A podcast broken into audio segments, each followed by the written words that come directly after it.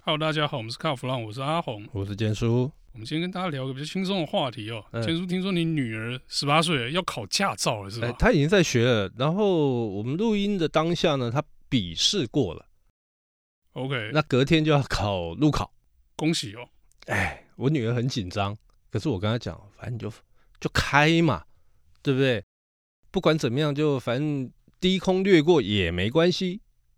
我们就是是把把那张驾照拿到手就对了。这是不需要考一百分的考试，反正拿到就对了。对对对对对，因为呢，他在教练场学到的东西呢，在我们实际路路路上啊，我们的实际的开车的状况完全不受用，哎，这个我们已经吐槽过几次了。你知道吗？我后来发现他们现在又增加了这个所谓的路路试的部分。路试不就是大家要求很久嘛？就是说，对在教练场开根本就是跟现实环境脱节嘛。是，结果呢，在路试的时候其实也蛮脱节的。不是你都在路上开，还要怎么脱节啊？诶，因为呢，像有一些路段，他学开车的地方那个路段就会有个标示嘛，哦，就是说本路段什么什么有那个学员在考试啊，大家要注意啊，干嘛的？诶，现实状况之下，谁会让你啊？不可能啊！不可能嘛，对不对？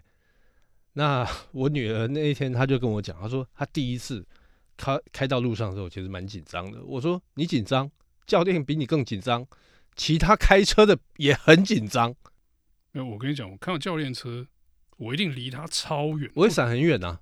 要不然就是一找机会赶快超掉，对，这种对离他越远越好。对对对对对，因为这种这种感觉就像你碰到一些三宝啦，那种那种危险驾驶一样嘛，我们都会闪很闪很远。但是我觉得比较有趣的是什么呢？诶，你知道他们现在上车前要检查胎压，很好啊，好、很好嘛，对不对？对啊，哦是，好事啊。然后要看一下这个左右的这个整个整个车子要先巡一遍嘛，我觉得很好，养成这种习惯不错嘛，对不对？这样才会发现车尾有没有被撞嘛。就是你嘛，哦，你就是没发现嘛，坏 OK 习惯。好，不管他，不管阿红，你知道他们现在哦，入市是有口诀的，口诀没有讲出来，三十二分下车。口诀没有讲出来，所以哎这口诀是怎么保命符嘛？不也不能算保命符啦。譬如说啦，哈，譬如说他在踩刹车，什么是否在 P 档，这要讲出来。然后呢，仪表的灯，你每一个都要讲哦。油表，什么刹车灯、机油灯、温度，哎，我觉得这不算过分了，因为你有讲的时候，你就会去看嘛。对。但是对我们这种开车开很久的人来说，这都是屁嘛。是可是我觉得对新手来说，这还蛮重要的。好，你觉得重要对不对？好，那你看哈、他们有一个比较好笑的是，考完了，那回到原场地，对不对？ OK，引擎熄火，拉手刹车嘛，哦，关大灯嘛，他要讲两句话， OK，哦啊，查看左右有无人车通过，用右手两段式开门，头要往后看，这不止两句，这好多句，好。多句啊，那你不觉得这很好笑吗？这个就有点说真的啦，有点太僵化。好但我觉得这东西就也没有提说醒很错了，就提醒嘛，哈、但是他错在哪里，你知道吗？错在哪？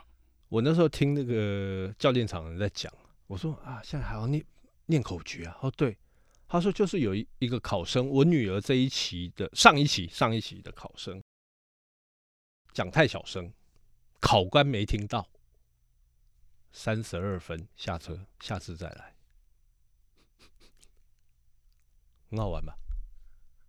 这其实我觉得这这东西见仁见智，见仁见智啦。对那你说在美国，你在小巷子里面，你没有在 stop sign 完全停下来，你不是也是马上下车吗？对，马上下车，但是我不用念出来啊。我在美国考驾照跟加拿大考驾照的时候，你就是把动作做出来就好哦，左右摆头，stop sign 要停完全停下来，就这样，你只要做动作，但是把它念出来好像把它哦听念起出来，就我觉得有点脱裤子放屁的那种感觉，多此一举。再来，我要讲到笔试的部分，好哦。我觉得哦笔试这件事因为情也很笔瞎啊试我觉得真的很瞎，这个我们之前就自己都也深受其害嘛。你知道我们笔试考啊、比方说罚则，我觉得就算了，罚多少钱？我什女么儿，我女儿考笔试的时候那一题她就错掉了，OK，啊，我忘了是什么题目，但是就是啊，你这个违规啊，罚多少钱？整笑哎、你知道我看到这个吼，我就想到以前我国中的时候，现在现在小朋友可能没有念到这个。你记不记得我们那时候念地理的时候，国中念地理，然后他跟你讲说，你如果从这个哪一个省会到哪一个省会，然后这条铁路你中间会经过哪几个省会，那种感觉哦，是蛮像的啦。很像，对不对？对，就是要你去死记那些东西，但是事实上，你罚多少钱需要死记嘛？不需要啊，你接到罚单你就知道多少钱，或者警察帮你开单的时候，他就会跟你讲多少钱啊了、单子上面有写嘛。单子上有写啊，我为什么还要去记这个？好，我说真的啦，哎这个题目可能有一个有一个用意啦，对，就是在你考笔试的时候就恐吓你，哎哎，你红灯右转就要罚九百，哎是不是九百我也不知道，因为我也我不从知来道没被开过对。好，反正它就是一个先吓吓你的概念。但是你不需要去背这个东西，你知道吗？他们变成要去记数字，这种这种感觉上就是台湾的那种填鸭式的，一路这样来。事实上，这个就是我觉得这不是考驾照的问题，这哎是整个教育制度的问题。对，大家习惯考试就是这样考，我给嗯你一本参考书，我给给你一个啊，你就背就呃对了，考古题，你背就对了。你就背就对了。好，但事然实后上，这有帮助帮助吗？然后还有一个更好笑，我女儿在问我说：“爸爸，你知道里程碑跟里程牌有什么不一样？”好问题耶、好问题，对不对？里程碑就是用石头做的，有 没有？放在地上， OK，里程碑就是，哎，不，里程牌就是牌子。现在哪里还有里程碑？其实有了，我们都没有去注意到啦。你没有注意到而已。里程牌也是有了。嘿，那你说在大都市里啊面，里程牌市区你绝对看不到那东里西。程牌的话，高速公路很多，高速公路有，哦，旁边那边很多嘛。那里程碑的话呢，基本上都在一些产业，哎，不是产业道路，郊区、山区道路。那是为了协助你，让你知道你还多远。对，但是我觉得我们这个考试的题目里面呢，有很多都已经背离我们实际在使用开车的整个状况，那已经完完全背离。我再问你一个啦，我们现在知道斑马线对不对？ OK，斑马线你知道吧？知道啊行人知道要过的那叫斑马线嘛，对不对？错，是行人穿越道了，我不知道不了。不不不不不，它全名叫做整木行人穿越道。嘿，跟斑马线跟不绑，啊，如果没写出来会怎样斑马线是斜的， ？OK，行人通过那个叫做整木行人穿越道，但是在民众的认知里面，啊，这比较赶快，就是人在走，哎，对，所以我一定要发明一些题目来考你所。以我跟你讲这个、哦，回到源头哦，就是第一个，我们的很多的东西其实都没有条例，什么都没有去改，虽然我们有针对酒驾，哇，一直在罚，基本的东西通通没有去做过任何改变，还是就不合时宜，你知道没有，完全没有跟上时代。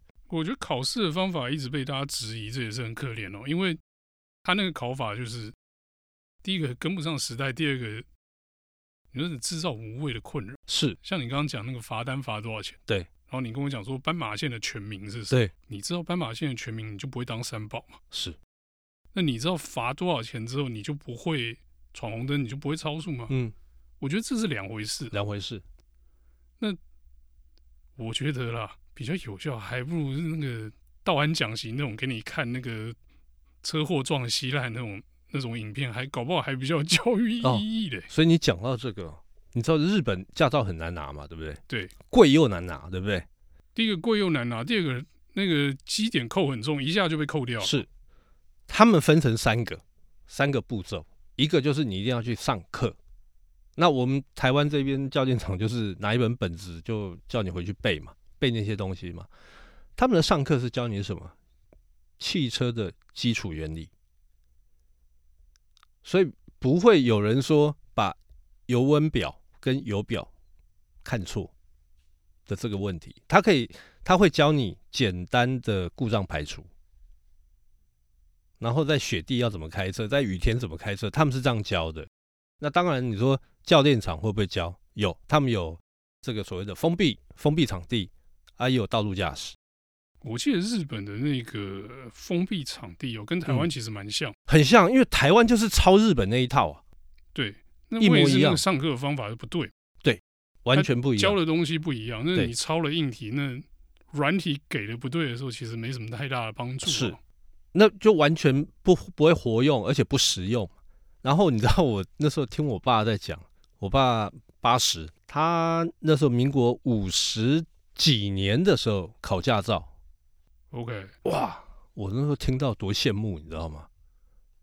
只考两样 OK 一个叫倒车入库，它就是四根竹竿围起来，你把车停进去，停进去之后，接下来就是道路驾驶完毕。那道路驾驶考什么了？没有啊，就就你在路上开啊，就开一圈就对了，就开一圈回来啊，而且路线没有固定哦，跟美国的很像，好哦。哎，这听起来好像比较合理哦。比较合理，对不对？对。那你知道他们为什么会用这样？当初为什么会用这样的方式？我后来有去问老前辈，他说啊，当初那个那个年代就是美元的年代呀、就走美式路线就对了，对，那时候完全走的就是美式路线啊。当然，美国的倒车入库，我在美国的时候，洛杉矶是没有四根竹竿，但是我听我老婆讲，她在西雅图那边的时候是有等一下四根竹竿到底是路边停车还是倒车入库？倒车入库。 OK，对，它就是有一个地方，它就是四根竹竿，然后你车子要把它停进去。就后来我我老婆说有啊，她当初在西雅图，在华盛顿州啦，所以你老婆年纪跟你爸比较接近，而不是跟你比较接 近。屁啦，哦，OK，所以，所以我觉得，哎、对吼，那我在洛杉矶没有没有碰到这个问题，但是，所以每一周不一样，但是可以想见，民国五十年、四十几年、五十年在考照的那个制度，其实是跟就美式了。美式的。那后来不知道为什么会改变成现在这样，算日式的，我也这不才晓得不。是日式，这叫四不像。呃，应该对啦。你要说它四不像也是啦，但是我后来有去查那个历史资料哦，台湾以前的汽车教练场跟现在长得一模一样，日治时代的时候，好，所以就是当时就已经走日式规，日治时代当然走日式规范嘛。对，那美元走了之后，又就回来翻了。回日式，又回过头来但是又加了这个所谓是中国式的这种填鸭教对育。对对对啊，，就一些阿里不达的东西嘛。所以后来我我有问我妈，我妈比较年轻，她说哦，她是在教练场， OK，那学的就是现在的这一套哦，啊。所以你说在这样的状况之下，当当然啦、当然我有问过教练场的人呐、我说，诶，那你们教出来的学员这样子有入试之后，他们的的之后开车的这个意愿跟胆识有没有提高？他说有，他说以前哦，十个拿到驾照的九个不敢上路，哎，就是因为这样，才有那种专门教道路驾驶的教练来教开车嘛。后来有道路驾驶 到路考之后呢，他说差不多一半，一般就敢上直路接考照就敢开了，对对了对对，他就敢上路了。所以我觉得这是好事，但是我觉得还有很多改进的空间。比方说那个口诀，公卡岁现在就敢被扣分，三十几分就无去啊。下车，我说另外一个问题好了嗯啦，啊，你女儿在台湾考到这驾照之后，去美国是不是要再考一次啊？他还还一定还要再考一次啊。所以这一套其实不被美国承认嘛。诶，我要看他去哪一州。那如果有一州有一些州，他们现在承认台湾的国际驾照， OK，但是我有跟他讲，我说你到了美国，你还是要去乖乖给我考驾照。哦，啊反正对啊，因笔为你试、路试通通要重来。因为你去美国，你不可能只待在那个固定的区域嘛，你总有开车去别的地方的机会嘛。对。